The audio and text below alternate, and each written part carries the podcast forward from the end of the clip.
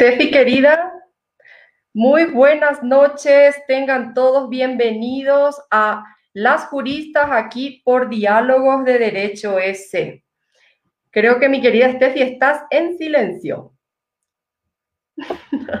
Fátima, muy buenas noches, muy buenas noches con todos. Y como ha dicho Fátima, bienvenidos una vez más aquí a Las Juristas a través de Diálogos de Derecho S. No sé si nos comentas, Fátima, el tema que tenemos para el día de hoy, que está sumamente interesante. Claro, hoy tenemos a un invitado internacional. Eh, llega desde la Argentina el doctor Juan Carlos Carretero. Él es especialista en ciberdelitos por la OEA, Universidad de León y nos va a hablar acerca de la evidencia digital en el proceso judicial, un tema más que relevante por el hecho de que ahora todos nos hemos eh, volcado al ciberespacio y, ¿por qué no?, el, derecho se transformó de manera digital. Por eso nuestro invitado eh, desde Argentina nos va a estar hablando acerca de la evidencia digital en el proceso judicial. Pero antes de eso, vamos a tener a nuestra cápsula notarial, mi querida Estefi. Justamente, Fátima, como siempre, nos está eh, acompañando el doctor Paul Arellano para darnos estos pequeñas, pequeños tips y pequeñas recomendaciones y instrucciones también de cómo podemos hacer nuestros procesos a niveles notariales. Exacto. Bueno, entonces vamos a dar eh, la bienvenida al doctor Paul Arellano. Buenas noches, Fátima, buenas noches, Stephanie, buenas noches, estimados seguidores de eh, las juristas. Es un honor para mí eh, encontrarme nuevamente con esta nueva cápsula notarial.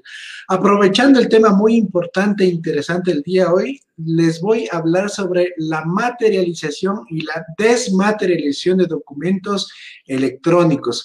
Eh, nosotros debemos tener en cuenta que realizamos un sinnúmero de transacciones vía WhatsApp, vía correo electrónico, vía mensajes de datos y alguna vez nosotros tenemos o nos vemos en la necesidad de presentar estos documentos electrónicos dentro de un proceso judicial. ¿Y cómo podemos hacer esto? Nosotros podemos materializar estos documentos, eh, la conversación de WhatsApp, la conversación vía Messenger, eh, los correos electrónicos en los que se establecimos un acuerdo, un contrato en una notaría. Pero ¿cómo debemos hacer esta materialización? Lo primero que debemos tener en cuenta que es la facultad, es una atribución exclusiva del notario materializar documentos electrónicos. ¿Qué implica materializar? Es llevar del mensaje de datos que está en el correo electrónico, que está en WhatsApp, al papel, imprimirlo. Esto es materializar un documento electrónico, llevarlo al papel. Al contrario, desmaterializar es el documento que tenemos en papel hacerlo digital, llevarlo a PDF, hacerlo un mensaje de datos. Con esa aclaración, nosotros podemos acudir donde el notario a fin de que materialice el documento electrónico, la conversión de WhatsApp, el, correo electrónico, el mensaje de datos. Esta atribución consta en el artículo 18, numeral 5 de la ley notarial. Pero el notario no puede certificar cualquier documento electrónico. El notario solamente puede certificar documentos electrónicos originales. Entonces, ¿Qué es lo que debemos hacer nosotros si es que tenemos una conversación de WhatsApp que queremos presentarla dentro de un proceso judicial, sea de alimentos, sea para una obligación, eh, eh, la elaboración de un, eh, de un bien, la contratación de un servicio? Nosotros lo que tenemos que hacer es ir a acudir a la notaría de forma personal, el titular de la cuenta de correo electrónico o de la cuenta de WhatsApp y en la computadora de la notaría, con la autorización del notario, imprimir desde mi usuario, es decir, desde el usuario personal de la persona que envió el correo o que recibió el correo, o la que envió la conversación de WhatsApp o que recibió la conversación de WhatsApp, imprimirla en la notaría. El notario va a dar fe pública de que es el documento original. No puede cualquier persona ir a la notaría y certificar un correo electrónico de otras personas. Yo no puedo certificar un correo electrónico de Fátima, no puedo, eh, eh, o de Steffi. Tiene que ser siempre la persona que envía o que recibe. Igualmente, la conversación de WhatsApp, para que pueda ser materializada, debe ser enviada desde el teléfono eh, celular del titular de la cuenta envía a su correo electrónico personal y en la notaría lo que hace es imprimir todas las hojas de la conversación de WhatsApp. Que es importante conocer que no se puede materializar solamente una parte de la conversación o no se puede materializar solo una captura de pantalla de la conversación, sino tiene que ser íntegra. La prueba para ser presentada dentro de un proceso tiene que ser íntegra, no tiene que estar dividida, mutilada o, o fraccionada. La prueba debe ser presentada y analizada en su totalidad. Entonces, esto es importante conocer, esa atribución también eh, consta, o, la validez de los documentos digitales, consta en el artículo 202 del COGEF, que les da la misma validez a los documentos electrónicos digitales. También nosotros tenemos en el artículo 54 de la Ley de Comercio Electrónico que establece cómo se debe probar también o cómo se debe presentar esta prueba digital dentro de un proceso. Hablemos de que sea un video. El video no podemos nosotros eh, materializarlo porque no se puede imprimir un video, un audio, pero sí se puede eh, presentar en un, en un, archivo, en un dispositivo. Hablemos que sea, puede ser en, en un pendrive o puede ser en un CD y este procedimiento o este documento se presentará directamente ante el juez eh, facilitándole los medios para que pueda reproducir o producir esa prueba. Recordemos que por el hecho de que el notario certifique o materialice el documento no lo constituye en prueba plena. Este documento vendrá a ser y seguirá siendo una conversación de WhatsApp o seguirá siendo un correo electrónico que tiene el mismo o la equivalencia a una carta y el juez es el que tendrá que valorar la prueba al momento de reproducirla. Muchísimas gracias por haber eh, compartido estos pocos minutos de la cápsula notarial y espero que les haya sido de utilidad. Muchísimas gracias y hasta la próxima.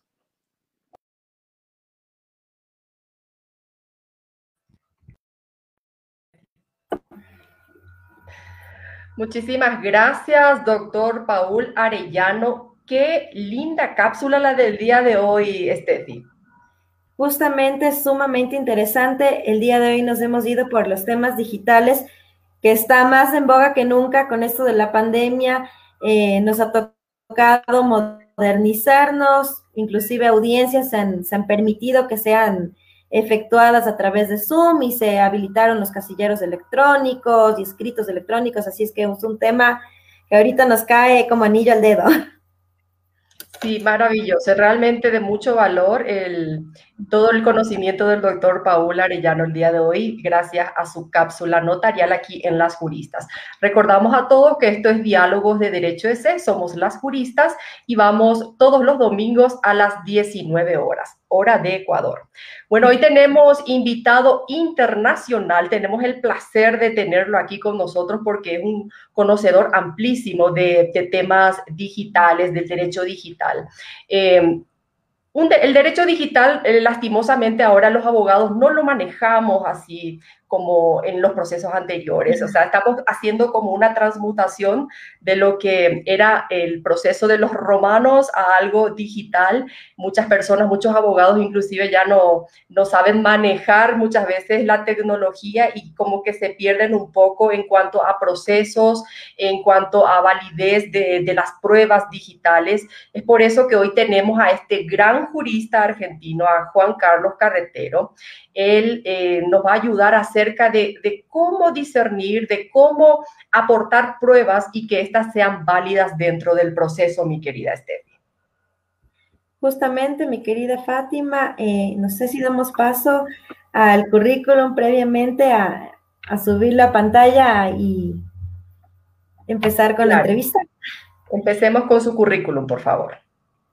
Eh, muchas gracias, querida Fátima. El doctor Juan Carlos Carretero es licenciado en Administración de Empresas, contador público, abogado, especialista en tributación, especialista en ciberdelitos de la OEA Universidad de León. Tiene un doctorado en Ciencias Jurídicas en la Universidad de Matanza, Argentina. Magíster en la Maestría Internacional en Gestión Universitaria de la Universidad de Alcalá. Miembro titular de la Asociación Argentina de Derecho Internacional miembro pleno de la Asociación Americana de Derecho Internacional Privado, miembro de Association Society of International Law, director de la carrera de Derecho de la Universidad de Flores, profesor titular de la Cátedra de Derecho Internacional Privado vicedirector del Instituto de Derecho Internacional Privado del Colegio de Abogados de La Matanza, Argentina, y conferencista. Con esto, mi querida Fátima, damos la bienvenida al doctor Juan Carlos Carretero. Bienvenido, doctor Juan Carlos Carretero, a las juristas. Está silenciado, doctor. creo que eh, eh, está silenciado o estás muteado es la frase de los últimos días o del último año. es lo que más hemos dicho. Bueno, gracias Fátima, gracias, este, ay, con los nervios. Estefanía. Gracias por la invitación, gracias por, bueno, por convocarme para hablar un poco de este, estos temas que, eh, como bien dijo Estefanía, estamos, o sea, estamos aprendiendo los abogados a desenvolverlos en el, en el ciberespacio, en, el tema digital, lo estamos transformando. Y bueno, y de a poquito vamos viendo cuáles son las cuestiones que eh, generan dudas, porque no estamos acostumbrados, estamos acostumbrados todos los abogados a usar el papel. O sea, nosotros escribimos y usamos papel. Ahora, todo eso que estaba en papel eh, está todo en el ciberespacio, está todo volando por, por los aires y cambia un poco la manera de realizar todo, todo esto y hay ciertas situaciones o hay ciertas cosas que tenemos que tener en cuenta o ciertos requisitos o ciertas particularidades de lo que es el ciberespacio o esta forma de comunicarnos para que en el proceso no, no nos impugnen los procesos, no nos impugnen las, las, pruebas, no nos, o sea, no decaiga el proceso por algún descuido que tengamos de características y, y estos, eh, eh, y estos requisitos que requieren esta manera de nueva manera de comunicarnos, ¿no? Excelente, doctor. Bueno, estamos más que honradas en tenerlo aquí en las juristas, doctor. Estábamos esperando ya desde hace muchísimo tiempo tenerlo aquí porque es un tema que nos pidieron muchísimo. En la audiencia de las juristas estaban más que interesados en, en este tema por, lo que ya hemos dicho, el, desconocimiento de algo que de repente con la pandemia apareció y, los procesos se digitalizaron y tuvimos que aprender, pero velozmente. Por eso vamos a tratar hoy, pero eh, con alguien que realmente sabe, como en el caso de usted, ¿verdad? Que conoce bastante de temas digitales, de hecho es especialista en ciberdelitos y hablar de, de, la validez de las pruebas dentro de estos procesos va a ser más que interesante y un aporte trascendental para todos los abogados de Ecuador y del mundo entero que están observándonos ahora mismo. Bueno, empecemos la entrevista, mi querida Steffi, te cedo la palabra. Muchísimas gracias. Estimado doctor, no sé si nos puede aclarar cuál es la diferencia entre la firma electrónica y la firma digital y cuáles serían sus efectos. Eh, bueno, sí, esto tiene mucho que ver con un poco lo, con, que, eh, con la cápsula notarial que vimos al, principio. Eh, en forma general, la firma electrónica, o sea, o, la firma, no la firma digital, la firma electrónica en general, tiene que ver cómo vinculamos el autor de un documento electrónico. Y acá vamos a aclarar un poquito qué es el documento electrónico, porque generalmente cuando hablamos de documento, lo asociamos al documento papel. El documento electrónico no es solamente el archivo, este PDF, doc, sino que un documento electrónico es algo que en, la cual uno representa una, exteriorización de algún, de, algún pensamiento. Y esto en, lo digital no solamente es el documento, sino que es un video, es un audio, es un mensaje de texto, no solamente el archivo que estamos acostumbrados a bajar y a imprimir. Entonces, la firma, la firma electrónica, que es, digamos, es la familia, eh, me permite eh, determinar quién es el autor de ese documento electrónico. Por ende, la firma electrónica va a ser no el, como, la palabra le dice, la firma, quien firma el documento, sino aquellos elementos digitales o aquellos elementos que hagan que yo pueda identificar ese documento, ese documento electrónico con el autor. Es decir, ejemplo, una clave fiscal, eh, una clave fiscal, perdón, una clave eh, de alguno de, de, alguno de estas eh, aplicaciones que tenemos en la página, una clave de Facebook, el, un usuario eso es firma electrónica. ¿Cuál es la diferencia con la firma digital?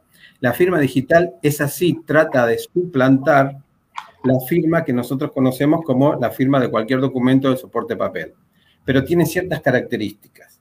La firma digital tiene un certificado de comprobación o una certificación que, que quien la autoriza es, digamos, el Estado autoriza a ciertos organismos a certificar esa firma. Son, no sé si usted en Ecuador existe, son los famosos tokens, donde nosotros, los abogados, eh, eh, digamos, autenticamos el documento con nuestra firma. Por eso siempre es única, es válida, es unipersonal. Este, y creo que ustedes tienen la ley de, correo acá me la anoté porque era un poco largo, la ley de comercio electrónico, firma electrónica y mensaje de texto tienen regulado, pero no lo tienen, o sea, el término no está diferenciado tan notoriamente entre lo que es una firma electrónica y una firma digital. Internacionalmente, la firma electrónica son aquellos datos que pueden identificar la autoría de un documento electrónico, como recién dije, una clave, un usuario, este, eh, algo que puede identificarlo. Ahora la firma digital hace o suplanta la firma en soporte papel.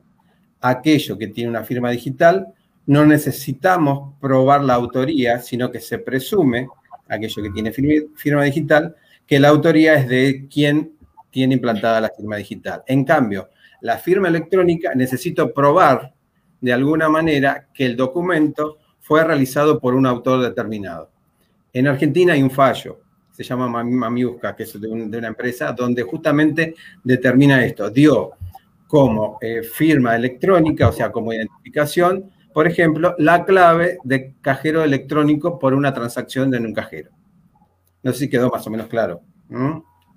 La diferencia entre los dos conceptos para, esto tiene mucho que ver con la prueba, porque si yo tengo que probar la autoría de un documento electrónico, voy a tener que probar a través de un usuario, un documento o algo que me lo vincule. En cambio, si estoy probando un documento electrónico o una firma digital, no necesito nada. Ya con la firma digital está aprobada la autoría. ¿Mm? Excelente, sumamente claro en realidad. O sea, entonces hablamos de firma digital y de firma electrónica. Claro, una cosa, son dos, términos diferentes. La electrónica es aquella la cual yo necesito, o, o quien lo presenta necesita probar la autoría del documento electrónico. Es decir, yo presento un video, necesito probar, o sea, por algún motivo necesito probar de, de quién es la autoría de ese, de, ese, de ese video. A través de una clave, a través de un usuario, a través de un ID de la computadora, a través de, un, el email del teléfono o del, o sea, a través de algo. En cambio, la firma digital no, porque ya, o sea, tengo ese certificado que me dice que si yo emito ese documento a través de este token o lo subo a un expediente a través de este token, esa evidencia digital, se presume la autoría de quien lo subió. Excelente, doctor. Bueno, y en cuanto a, los terceros de confianza, ¿quiénes son los terceros de confianza en el proceso de obtención de la evidencia digital, doctor? Bueno, esto es, eh, primero que, quiero aclarar, antes de que sigamos, porque a veces se confunde evidencia digital con prueba digital. Son dos conceptos diferentes. La evidencia digital es obtener un indicio o algo para incorporarlo al proceso a través de alguno de los medios, ya sea documental, pericial, testimonial, porque generalmente se confunde este término. Pero bueno, eh, eh, eso es lo que me, había quedado un poco de la primera pregunta. Y esta segunda pregunta es, ¿quiénes son estos Bueno, aparece alguien eh, en, esta relación o esta manera de probar o esta manera de obtener la evidencia digital como característica de la fácil, de la volatilidad del documento electrónico. Es decir, yo el documento electrónico lo puedo borrar o lo puedo este, hacer desaparecer a través de cliqueo de eliminar, aunque después podemos recuperarlo por cierto, por un método muy engorroso, ¿no? Pero en realidad esta volatilidad del documento electrónico a veces hace que las relaciones jurídicas o las relaciones interpersonales, ante la desconfianza de las partes que intervienen, necesite, o por interés público o por interés general, el mismo Estado establece un tercero que va a ser quien va a tener la custodia de estos documentos electrónicos. Y acá yo, para no olvidarme en qué pasa en Argentina, les voy a dar eh, un poco este, a modo anunciativo quiénes, por ejemplo, lo hacemos todos los días y no nos damos cuenta, estos terceros de confianza. Por ejemplo, son aquellos que guardan o que, o que archivan esos documentos electrónicos. Nosotros, ¿cuántas cosas guardamos en el Google Drive? Bueno, el Google Drive es un tercero de confianza, porque podemos, en cierta manera, en un proceso judicial, a través de un oficio electrónico, pedir a Google que me, bueno, a través de, ya vamos a ver un poco lo que es, o sea, no sé si va a haber alguna pregunta sobre el tema de la custodia, o sea, el régimen de la custodia de la prueba, de la evidencia. Podemos pedir a Google Drive cuáles son los archivos o los documentos electrónicos que están guardados. Es uno de los terceros de confianza. Otro de los terceros de confianza, por ejemplo, en Argentina, hay una autoridad de contralor que es aquella que controla las sociedades. Por ejemplo, las sociedades, las ASO, estas sociedades nuevas, las sociedades por acciones simplificadas, se realizan a través de estos métodos eh, digitales. Todos estos archivos eh, que, guardan las actas de constitución, toda la documentación que se va presentando para que tenga validez, el tercero de confianza justamente es esta autoridad de aplicación que en Argentina, bueno, por su estructura y su federalismo, cada, cada estado tiene eh, su jurisdicción y, bueno, generalmente son las direcciones de, de personas jurídicas, ¿no? por ejemplo. Otro es, este, otro de los que, eh, podemos tener son, eh, bueno, es un poco más complicado explicarlos, pero cuando hacemos los smart contracts, estos contratos electrónicos, que a través de blockchain, el blockchain lo que hace es guardar en los bloques, bueno, después en otro momento por ahí hablamos de blockchain. Eh, ¿Cómo funciona el blockchain? el blockchain funciona a través de bloques de datos. Esos datos son guardados en cada uno de estos bloques. Otros, por ejemplo, son eh, los servicios de autenticación electrónica, los QR, es otro de los terceros de confianza.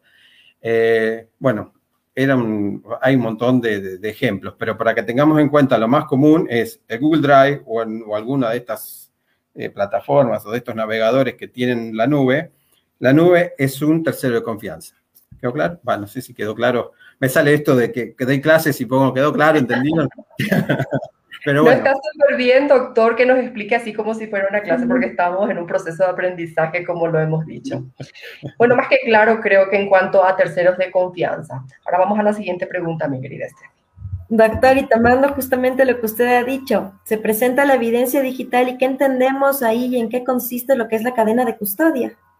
Ay, bueno, esto sí es un, tema un poquito largo, va, un poquito largo. Es todo el proceso de obtener la evidencia digital o sea, ir salvaguardar la individualización, la documentación, la preservación de, esa evidencia electrónica para que pueda ser presentado en el proceso a través de un medio de prueba.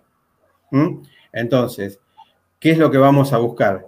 Vamos a constatar la autenticidad, la integración y la veracidad de esa evidencia.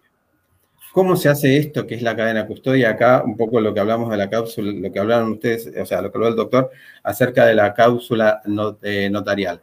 ¿Cómo es este proceso? Siempre estamos ante la volatilidad y la fragilidad del documento electrónico. Es decir, es muy fácil de que se vicie, digamos, la prueba se ensucie, la, evidencia, como decimos. Entonces, hay todo un proceso que es esta la cadena de custodia. Es cómo, cómo obtengo qué obtengo de esos dispositivos digitales y cuáles son los pasos. Y acá hay que mirarlos desde dos puntos de vista. Un punto de vista desde el punto de vista técnico, es decir, el perito informático o el informático que va a realizar la, que va a realizar la extracción de esa evidencia electrónica de algún dispositivo. Y desde el punto de vista del abogado que quiere presentar una evidencia electrónica a través de un medio de prueba. Esto es muy extenso, entonces lo, supongo que lo que más nos va a interesar es que, cuáles son los medios o cómo, cuál es esta cadena de custodia que debe, que debe resguardar el, abogado. Este, si no, después lo, extendemos. Este, eh, bueno, ¿cuáles son los, pasos a seguir? Primero es, eh, eh, hay una fase, perdón, antes me, he equivocado, me olvidaba de algo. ¿Quiénes intervienen en esta cadena de custodia? Intervienen el, técnico, es decir, el, el, informático, que es el que conoce la manera de extraer y demás, un notario que va a dar fe de todo, o sea, a un fedatario, depende del, del, Estado, quien sea fedatario, generalmente en Latinoamérica son notarios, que va a dar fe de todo el proceso de extracción de la prueba y que no está viciada. Y los letrados de las partes. Fundamental que, este, que se haga de esta manera para que luego no pueda ser impugnada esa evidencia cuando se presentó a través de un medio de prueba. Estas fases, esta, estas, este, estas fases, vamos a hablar un poco de las fases del, del abogado. En la fase de identificación, ¿qué es lo que tiene que hacer el abogado? Identificar claramente cuál es el dispositivo con marca, serie, este, con todos los datos necesarios. Y eso, eh, presentarlo en el proceso, cuando, lo va, cuando va a presentar la prueba, presentar todos estos datos como que se realizó esta fase de identificación. Es decir, vamos a identificar el dispositivo, vamos a identificar la serie, modelo, qué es lo que es, si es un celular, si es una notebook, si es una, eh, un, ordenador de escritorio, lo que sea. Bueno, esa es la primera fase. ¿Y eh, qué va a hacer el, perito, el, perito, el informático? Va a constatar que, lo que, eh, que el escrito que le presenta en el expediente consta que sea lo mismo que está recibiendo como el, el dispositivo que está recibiendo. Esa es la primera la primer, la fase. La, segunda fase, que es la más importante, es la fase de recolección. Y acá tenemos dos etapas. Una es eh, la captura por parte del abogado audiovisual de todo el proceso de la cadena de custodia, es decir, cuando recibe el el, yo siempre hablo de perito, pero no necesariamente, después vamos a hablar de eso, que no necesariamente eh, la evidencia digital es a través de una pericia informática, sino que puede ser por cualquier medio de prueba. Pero este, lo, que, lo, que hay, lo que hay, o sea, lo que vamos a hacer es a través de una captura audiovisual de todo el procedimiento de la recolección del dato. Y este escrito, que también debe acompañarse en la fase de, este, de la obtención o la recolección de evidencia, tiene que tener todos los datos de vuelta de, eh, de cómo se obtuvo la captura, de dónde sacamos la captura audiovisual, el modelo del dispositivo, si es a través de un, celular, el email, este, la aplicación por la cual se obtuvo esa captura, la, la, la, fecha, la hora, este, cuándo se inició, cuándo se terminó, para que eso, una vez que se ingrese a través de un medio de prueba, pueda ser constatado y no pueda ser impugnado. Por otro lado, tenemos la segunda, la segunda etapa de esta historia de recolección, es la recolección misma de la evidencia digital, es decir, la materialización de los documentos electrónicos. Y en el expediente debe figurar cuáles, o sea, qué archivos debo yo recolectar. Esto va a tener mucha relación con los derechos constitucionales, porque están muy vinculados.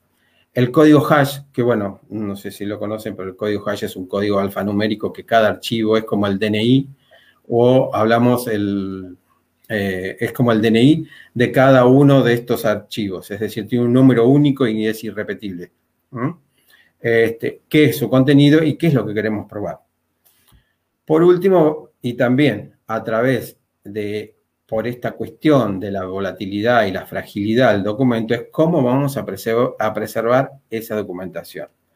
Esa documentación se va, o sea, eh, el abogado va a tener que escribir, o sea, va a tener que realizar un documento que haga un detalle, un pormenorizado de los procedimientos que se realizaron para la obtención y el resguardo de la evidencia, porque hasta ahora no es una prueba. Eh, de la evidencia digital. ¿Qué es lo que va a hacer? O sea, va, va em, a, describir detalladamente cómo se obtuvo. Y bueno, más o menos yo les digo lo, lo que se hace, eh, lo que va a hacer este, eh, lo, que, lo que va a hacer el, perito, es decir, para no, digamos, ensuciar la, evidencia, el perito actúa con guantes, actúa en un, en un lugar donde no pueda interferir este, ninguna onda de Wi-Fi o electromagnética que pueda alterar la obtención del documento. Y esto va a estar resguardado en unas cápsulas especiales que, bueno, no quiero abundarlos con muchos nombres técnicos, pero estos tienen que estar guardados en unas cápsulas, por, ejemplo, los, celulares o las notebooks, aquellos que se pueden, los discos rígidos, cuando uno los obtiene, o las copias donde uno los obtiene, este, guardados en ciertas eh, cápsulas donde este, no entran ningún tipo de este, onda electromagnética que pueda alterar alguno de estos archivos. Justamente por esto, por la fragilidad. Y por último, tenemos la fase de presentación donde el abogado va a presentar toda la evidencia obtenida y un resumen de todo lo que se hizo. Bueno, esto es lo que se llama cadena de custodia. Pero es importante que en la cadena de custodia esté el técnico, el notario es importantísimo que esté porque si no, no deja de ser una prueba para transformarse en un simple indicio. Y que esa cadena de custodia, claro, obviamente, y que esa cadena de custodia esté, eh, esté regularizada de acuerdo a estas fases, y en el caso de que no se respeten estas fases, porque es un protocolo de actuación, deja de tener la validad de evidencia para transformarse también en un indicio. O sea, deja de tener cierto valor probatorio. Quedó, espero haber sido pocos minutos contact, o sea, comprimir todo esto. Pero espero que se haya entendido, ¿no? Sí. Está sí. Más que, yo creo que la explicación estuvo más que excelente, doctor. Entonces, dentro de toda esta custodia, esta cadena aparece tres personajes, aparecen tres personajes. el informático, el, los abogados y el notario. O sea, el doctor Paul Arellano va a tener full trabajo. Es, muy importante el notario para que dé fe de lo que se está dando. Es muy Excelente. Bueno, entonces, y también nos habló de varias fases que, Exacto, que tiene que estudiarlo pormenorizadamente, ¿verdad? Pormenorizadamente, es un protocolo que si no lo llevamos a cabo de esa manera, pierde la evidencia, o sea, esa evidencia no se transforma en prueba, se transforma en indicio. Ah, en indicio. Claro, ahí existe una gran diferencia. Exactamente. Genial, doctor. Entonces, vamos a hablar ahora de, de, la relación de la prueba digital con los derechos reglados en las constituciones modernas. ¿Cómo se da esa relación, doctor? Wow, qué tema este. Este es todo un tema. Este, muchas respuestas no le voy a poder dar porque estamos en plena pelea con todo esto. Pero eh, justamente eh, tenemos, o sea, ¿qué pasa con eh, la intromisión en nuestros, en nuestros datos personales o datos confidenciales. Y bueno, ahí tenemos varios derechos constitucionales de las, de las democracias modernas. Es como que quedan un poco este, restringidos, podríamos hablar. Y esta es la discusión. Esta es la discusión que tenemos este, con el tema de los procesos digitales. Hasta dónde eh, podemos usar una prueba electrónica sin violar algunos de estos derechos este, yo, bueno, puse tres o cuatro que me parece que son los fundamentales y que están en casi todas las, este, analizo, eh, que están en casi todas las constituciones modernas. Eh, uno, por ejemplo, es el derecho a, la prueba, es decir, está vinculado con la garantía de defensa en juicio, pero está bien, yo debo probar pero está relacionado con la licitud de la obtención de la prueba. Por eso hago tanto hincapié, hice tanto hincapié en la cadena de custodia y en determinar qué es lo que vamos a probar y qué es lo que queremos probar. Y que eso que queremos probar no sea violatorio de alguno de estos derechos. Eh, y acá, bueno, hago referencia también, que por ahí estuve, eh, o sea, eh, también lo aclaramos, una cosa es obtener una prueba de un correo electrónico y otra cosa es intervenir el correo electrónico. Yo no puedo obtener una prueba a través de la intervención de un correo electrónico. La intervención de un correo electrónico, la intervención de una comunicación o de un celular, viene, viene ordenada por un magistrado a través de un proceso judicial. En cambio, la obtención de una evidencia para incorporarla a un medio de prueba tiene que estar en conformidad o tiene, las partes que eh, ofrecen la prueba tienen que estar enteradas y tienen que autorizarlo a hacerlo. Ese es uno, eh, uno de los primeros derechos, el derecho a prueba o el derecho a garantía de un juicio o el, el derecho de garantía de defensa, es decir, no obtener una prueba en forma ilícita, es decir, hacer una escucha telefónica y después eso, o este, eh, extraer un, correo electrónico a través de alguno de estos, de estos este, malware o de estos eh, software maliciosos que, que podemos incorporar. Eso es uno de lo que tenemos que tener en cuenta. Otro es el derecho a la privacidad y a la intimidad. Bueno, esto es un poco complicado. Este, es lo que más está ahí en tele de juicios, en lo que más estamos discutiendo. Lo pone un poco en jaque el entorno, el entorno digital, es decir, cuando entramos en un celular y en el celular hay información privada e íntima de una persona, bueno, lo que tenemos que, que eh, eh, entender que, que podemos entrar a esta información siempre y cuando sea información voluntaria, no involuntaria. Es decir, aquella información que nosotros vamos a dar en forma voluntaria, no en forma involuntaria, eh, lo voy a aclarar un poco más porque a veces se confunde, que decimos información involuntaria que el equipo o el, digamos, cualquiera de estos dispositivos digitales, por el mero hecho de usarlos, está usando datos nuestros sin nuestra autorización.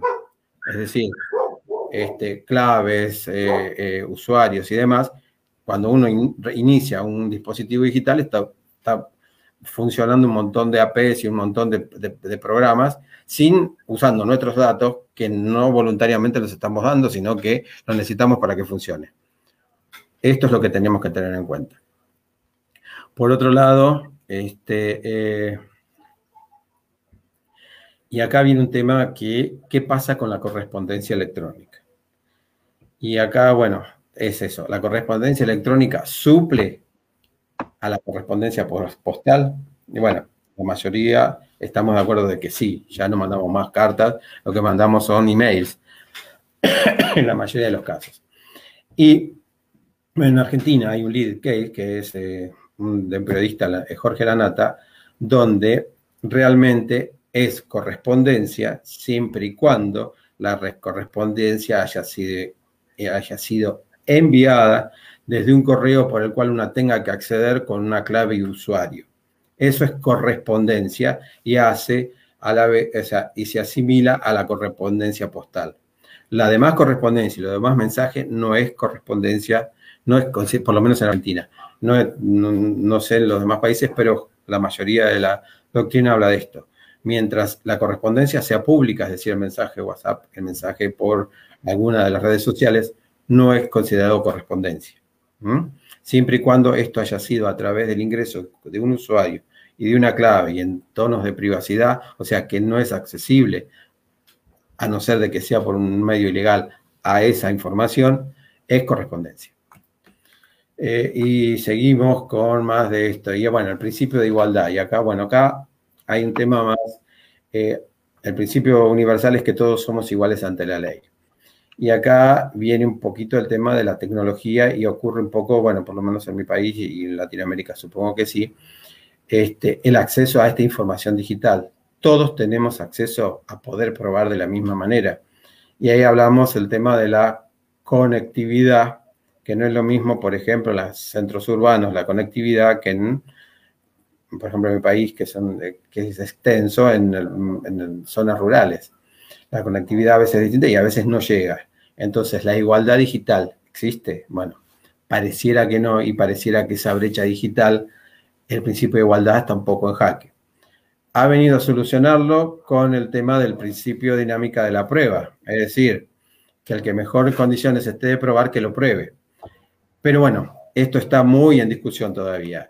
Eh, habrán visto que no les puedo dar una, definición ni una postura porque estamos justamente en esto. Estamos, como dijeron ustedes al principio, estamos aprendiendo y estos son temas muy de fondo y toca derechos muy fundamentales donde todavía no, no, tenemos una solución. Es muy reciente todo. Así que bueno, estos son un poco los derechos constitucionales que generalmente creo que están en todas las constituciones. la garantía, el derecho de defensa, el derecho a la intimidad, este, la correspondencia, el principio de igualdad. Es como que se ve un poco hackeado todo esto a lo que veníamos acostumbrados. No sé si todos somos iguales ante la ley. Esta historia que no nos podemos comunicar y no, nos podemos, no podemos probar lo que queremos probar porque no tenemos conectividad y no lo podemos hacer. O el derecho a la intimidad, cuando alguien toma información de mi celular, está invadiendo mi, mi intimidad y bueno, por eso es muy importante cuando, cuando, hagamos una pericia, qué es lo que queremos rescatar y qué es lo que queremos probar. Y esta historia de, eh, perdón mis términos, eh, eh, esto de, de no confundir la intervención de una comunicación con la obtención de una evidencia. Son dos cosas diferentes y actúan en dos campos diferentes. Bueno, espero en este resumen poder haber llegado a buen término. Sí, creo que eh, debido al, tiempo vamos haciendo todo rapidísimo, pero, vamos, a, tener que tener otro, otro programa para profundizar así en, temas más específicos, doctor. Bueno, Estefi, vamos a la última pregunta porque ya nos hemos pasado un poquito. Ah, bueno, ok. bueno, entonces, eh, perdón, voy a hacerle dos preguntas en una por así sí, eh, por un lado, eh, el único medio de prueba que se acepta en la, evidencia digital es la pericia digital. ¿Y qué criterios hay que tomar en cuenta en los puntos de las pericias para que no vayan a ser impugnadas? Bueno, eh, no, generalmente eh, se relaciona a la evidencia digital con la pericia informática y con un proceso penal. Y no es así. O sea, la evidencia digital es para todas las, eh, esto generalmente lo recalco porque generalmente ah, cuando hablamos de pericia digital estamos hablando siempre de un problema en la red, que alguien, que alguien quiso, grooming o hizo sexting o hubo algún fraude. No, la pericia, eh, la, evidencia digital puede este, ser para cualquier tema. por ejemplo, este, yo había traído, o sea, más o menos, si quieren ver para cómo es el criterio para los puntos de pericia, no solamente Facebook lo vamos a tomar, por ejemplo, para este, un tema de suplantación de identidad o porque queremos hacer un fraude o alguna, eh, o alguna, em, ¿cómo es? Este, algún acoso sexual o algo por el estilo. Podemos tomar algún posteo en Facebook como, por ejemplo, para un reconocimiento de eh, filiación. Es decir, si alguien en, un posteo de Facebook dice, que sí, es mi hijo y después lo niega en el proceso, lo podemos tomar. Eso es una evidencia digital. Ahora, ¿qué es lo que yo tengo que tener en cuenta para que una pericia digital, no, o sea, en, grandes rasgos, ¿no? Porque también se puede hablar de que en Facebook necesito ciertas cosas, en, en WhatsApp necesito otras, pero en general, ¿qué es lo que yo tengo que probar? Tengo que probar que mi cliente tuvo relación con, ese, con el tercero, con la contraria, a través de un medio electrónico o de un documento electrónico. Entonces, ¿qué es lo que no puedo dejar de hacer respecto de mi cliente en los puntos de pericia? Es corroborar los datos personales, corroborar el URL, o es decir, eh, el link de Facebook, en caso que estamos hablando de Facebook, o el link de, Instagram, o el link de alguna de estas redes, o el link del correo electrónico este, el ID de Facebook o el ID del el perfil nuestro, este, el número de teléfono, si usamos la, ese posteo o esa comunicación con mi cliente estuvo hecho a través de un celular, el email del celular, el código de la tarjeta SIM eh, y cómo está vinculado todo esto con el perfil de mi cliente. Y en caso de que haya un mail, eh, secundario, como por ejemplo Facebook, que, uno puede tener que poner un medio alternativo, también con el perfil. Ahora, del contrario, del contrario que tengo que probar, probar todo esto que dije recién, este, todos estos datos para poder identificarlo. Además de eso, tengo que buscar el link de la publicación que yo quiero eh, eh, entrar como medio, de, como, medio, uy, como medio prueba. Es decir, el link que hace que yo pueda, que el juez pueda entrar en, ese, en esa red o en ese, ese aplicativo que realmente está posteado. La transcripción de lo posteado, muy bien lo que dijo el, notario, es decir, este, la, transcripción de lo, y algún dato vinculante, lo que nosotros llamamos identidad digital. Es decir, tenemos que, eh, que probar que el profile, es decir, el perfil de la persona que está eh, posteando sea la persona que dice que sea. Es un medio trabalengua, ¿no? Pero bueno, esta es la identidad digital, es decir, que los vínculos sean, los, los, vínculos o los amigos que figuran en esas redes sean realmente los que esta persona tiene o algún otro dato. Esto no puede faltar en, una, en, un, en, un, en los puntos de pericia o en lo que uno pide en la pericia. Y nunca olvidemos que lo que tenemos que probar en una pericia con los puntos de pericia es la relación entre mi cliente y la contraria a través de un medio digital. O sea, a través de ese documento digital que después se va a transformar en documento. Y lo que quería decir, a simple, como un medio, eh, así, si ya estamos poco de tiempo, es los distintos medios. Y eh, lo que quería agregar, que es mucha las fallas que está pasando, por ejemplo, en mi país, con el tema de la prueba documental informática. La prueba documental informática no es la captura de pantalla certificada por un notario. Eso es una evidencia. La prueba documental digital es todo el proceso más la captura de pantalla. Todo lo que les dije de la custodia, cómo se realizó, todos, todos esos procesos, más la impresión. Bueno, creo que fuimos rápido, pero bueno, por lo menos dimos un pantallazo de cada uno de estos temas. Eh, es largo, o sea, hay para hablar mucho de todo esto, pero bueno, este, la idea era un poco este, estos tips que para tener en cuenta o estas, estas cuestiones a tener en cuenta para que no nos impugnen alguna prueba digital o alguna prueba informática. Espero poder haber llegado a, aclararles alguna de estas cosas. Bueno, yo creo que, perdón, Steffi, yo creo que en realidad hemos eh, topado eh, con estos temas que teníamos ahí en la nebulosa y que no sabíamos cómo abarcar eh, y cómo abordar en, en los procesos, mi estimado doctor Juan Carlos Carretero. Bueno, eh, por cuestión de tiempo y muy a pesar nuestro, vamos a tener que despedirlos de las juristas porque nos hemos pasado como todos los domingos un poquito del, tiempo límite de nuestro programa. Bueno, mi querida Estefi, ¿algunas palabritas antes de retirarnos? Sí, justamente, como decía, ha sido un tema sumamente interesante, nos hemos quedado cortos de tiempo, han sido, nos, nos ha dado toda la información en pastillitas. Eh, le agradezco de corazón. Eh, esperamos tenerles nuevamente en otro programa aquí en Las Juristas y poder seguir abordando los temas que tal vez nos quedaron pequeños, pequeñas dudas, por así decirlo. Unas lagunitas. Bueno, aquí, doctor, de repente apareció una preguntita del público. Sí. sí. Si nos puede responder rapidito para no dejarle con las ganas al doctor Miguel Cabrera Moreno. Dice, si soy testigo de un hecho y he grabado dicho hecho en mi móvil, pero ese dispositivo me fue sustraído o incautado, ¿cómo se procede para recuperar esa prueba? Pregunta el doctor Miguel Cabrera Moreno. Claro, bueno, una cosa es que si fue... Eh si fue sustraído o incautado por una autoridad judicial, supongo, porque si incautado, sí. Bueno, usted debe pedir en función, o sea, dentro del expediente, eh, si fue incautado debe ser por alguna cuestión penal, ¿no? Obviamente, supongo que debe ser por algo así. Entonces, debe en el expediente pedir a través de todos los datos que usted tiene, serie, modelo, email, este, todos estos datos técnicos, identificarlos pedirlos, depende del, bueno, acá voy a decir algo que a lo mejor los magistrados no van a estar de acuerdo. Depende, cada magistrado tiene su manera de obtener esto.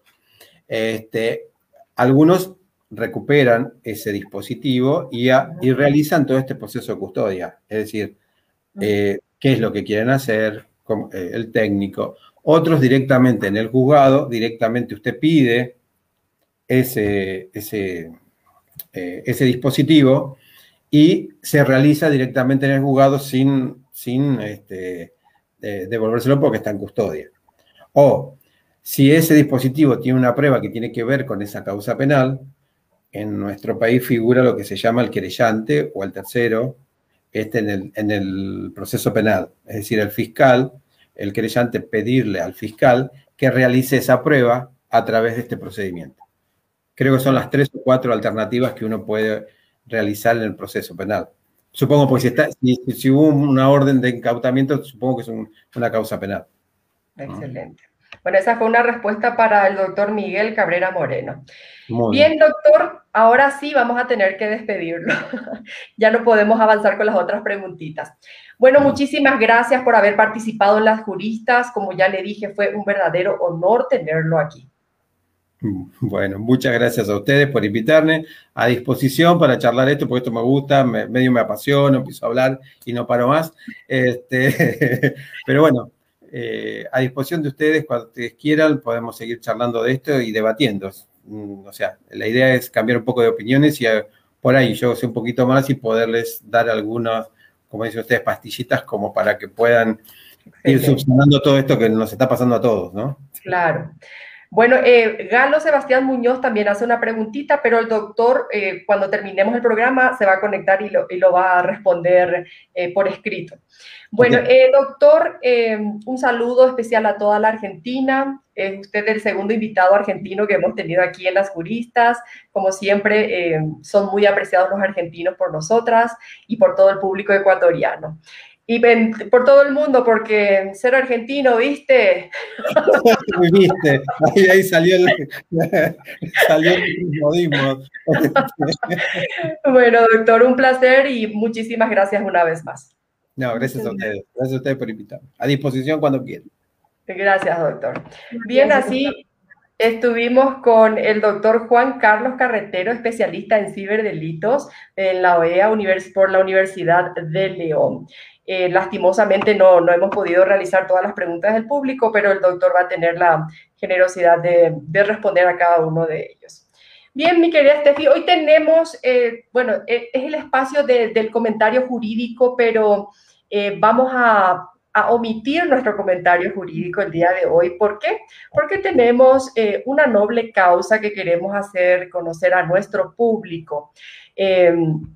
Estábamos hablando de, una niñita hermosísima que se llama Noah.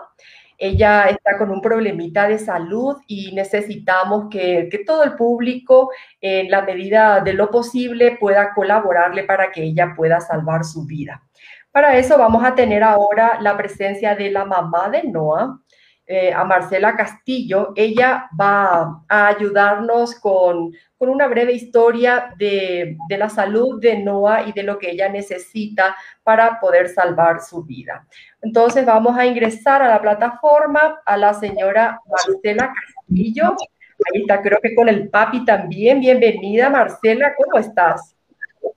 Mucho gusto, buenas noches. Primeramente quiero agradecerles muchísimo por este importante espacio y darnos la oportunidad de poder expresar a las personas que se encuentran presentes un poquito de nuestra historia y la situación actual en la cual nosotros nos encontramos con nuestra hija. Bien, eh, ¿puedo empezar? Coméntanos, por favor, qué le pasa a Noah y qué es lo que está necesitando. Perfecto. Bueno, Noah necesita algunas cirugías Noah nació prematura y al nacer prematura eh, sufrió algunas circunstancias muy severas a raíz de su prematurez y también de alguna deficiencia en lo que es la intervención médica. Hubieron varios factores en los cuales se juntaron tanto la mala práctica médica como la situación que se dio para que la salud de mi hija se vea complicada al nacer prematura. Eh, posteriormente a estas circunstancias, ella se encontró hospitalizada por cuatro meses, los cuales le indujeron un coma por cuatro meses. Posteriormente este coma de cuatro meses, ya la situación de mi hija médica se, se complicó muchísimo, entonces en especial el área neurológica, porque al inicio era solamente su área respiratoria, su área cardiológica la que estaba comprometida por su prematurez pero posteriormente a esto se complicó eh, más lo que es el origen neurológico, aparentemente, según lo que nos informaron los médicos, ¿no? Porque nosotros no podemos estar adentro ni saber.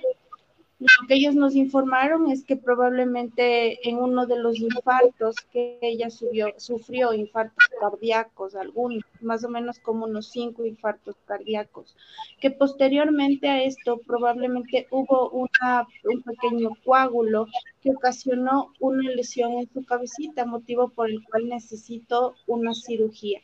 Esta cirugía se vio aplazada por todo condiciones de pandemia y el sistema público y de cierta manera el sistema que podríamos decir que es medio privado, el IES, nos, nos negó prácticamente la intervención a nuestra hija por la pandemia, ya que no había camas de UCI, no había ningún sistema médico que le pueda a ella contener toda la comorbilidad que ella necesitaba, eh, siendo más poniendo más en peligro lo que es su estado de salud. Posteriormente a esto, nosotros fuimos al ámbito privado, que fue la única manera en la que nos puedan ayudar urgentemente a salvar la vida de mi hija, donde nos informaron que, claro, aquí hubo mucha mala práctica media en la práctica médica, que estuvo de errónea en la intervención de mi hija y lógicamente las secuelas son muy graves. A mi hija le dieron un carnet de discapacidad del 100%, lo cual eh, le van a cambiar cuando ella tenga 18 años. Ella tiene un año y el, el oh. carnet de discapacidad está avalado hasta sus 18 años, lo que implica un continuo estos médicos todo el tiempo, terapias físicas de rehabilitación todo el tiempo, terapias de lenguaje, terapias físicas, terapias de todo tipo de rehabilitación, incluso cirugías, también el sistema ortopédico para que ella pueda poder manejar bien su cuerpo. Eh, es una serie de gastos. La primera cirugía que acabó mi hija de, de cursar antes de ayer fue la cirugía de su cabecita que donde se veía comprometida la, lo que es hidrocefalia. Ese fue el cuadro, el primer cuadro que le dieron posteriormente a uno de los infartos cardíacos que nos supieron decir. Entonces, este momento ya, ya fue intervenida con su válvula de hidrocefalia y estamos viendo las condiciones como evolucionan. Sin embargo, los gastos médicos son gigantes. Todos los gastos que ella necesita son muy grandes porque después de esta cirugía no supo decir que viene como tres más de reconstrucción en su cabecita por las consecuencias de la mala práctica médica, de haber dejado que los médicos no den la información concreta ni saber actuar a tiempo a pesar de ver la clínica que ella tenía. Ya. Entonces, es básicamente nosotros actualmente estamos, eh, la vida de nuestra hija está totalmente comprometida porque es su cabecita y su corazón está en función de eso, por lo que es prematura, no está funcionando al 100%. Y los cinco meses que ella estuvo en terapia intensiva, inducida a un coma, le ocasionan muchos problemas como con su tráquea para que no pueda alimentarse de manera correcta, eh, la postura de su cuerpo de igual manera requiere algunas terapias, sus pulmones, entonces, estamos en esta situación en la cual necesitamos invertir mucho dinero para tratar de equilibrar todas las necesidades que tienen ahorita, porque nosotros podemos abarcar con algunas cosas, pero realmente con todas las gastos son infernales, me imagino. Exactamente, son muchísimos y peor con esta pandemia se complicaron las cosas porque no hemos podido adquirir medicina, no hemos podido adquirir las terapias y tampoco es que el sistema se ofrece a dar un buen servicio terapéutico. Existe mucho atropello a las personas y peor hay, existen muchas personas que no saben sus derechos, que no saben defender y existe mucho atropello, en especial en el ámbito pediátrico, porque son niños y nosotros hemos sido vulnerados los derechos en este sistema al 100%, totalmente. Un estado que abandona completamente, ¿verdad? Exactamente, por ejemplo. Mi querida Marcela, mil disculpas, eh, pero por cuestión de tiempo vamos a, vamos a ir directamente a lo concreto. ¿Cómo podemos ayudar a Noah? Por favor, nosotros estamos compartiendo un link, también estamos compartiendo una foto con el número de nuestra cuenta para que la gente nos pueda colaborar. En el link es a partir de los cinco dolaritos y en mi cuenta desde un dólar, lo que la gente desee y nos pueda apoyar en este camino que nosotros tenemos de largo y que estamos muy dichosos, de hecho, de, de ser parte de este trayecto de vida. Muy felices de tener a nuestra hija Noah, pero nosotros queremos que tenerla de largo y si es que es posible que la gente nos pueda apoyar desde un dolarito, cinco dolaritos, muy agradecidos. Ese es el pedido.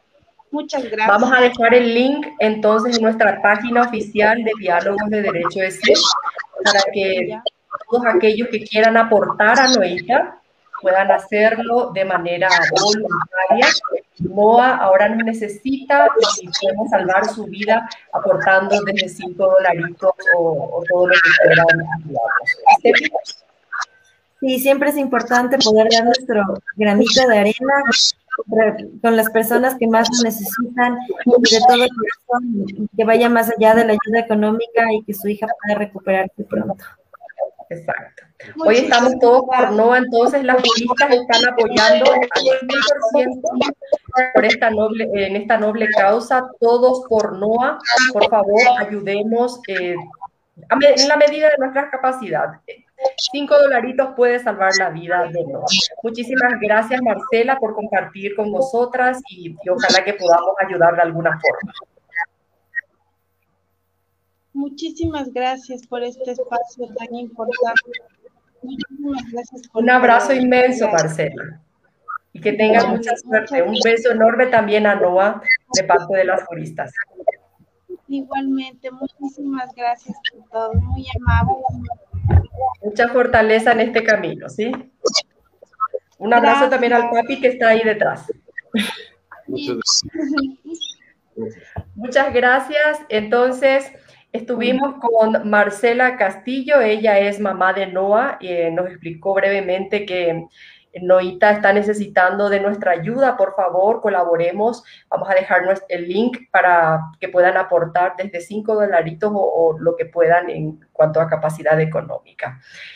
Mi querida Steffi, hoy tuvimos un día, eh, un programa especialísimo. Nuestro invitado más que especial nos, nos impartió bastante acerca de temas desconocidos por, por la mayoría de los abogados, ahora que nos tocó de repente insertarnos en la vida digital, Steffi justamente Fátima, un programa eh, sumamente interesante con nuestra cápsula notarial, con el doctor Juan Carlos Carretero de invitado. Y bueno, cerrando eh, nuestra programación, esta pequeña obra social, por así decirlo, más allá, un pequeño granito de arena que en medida de nuestras posibilidades podemos estar ayudando a salvar una vida.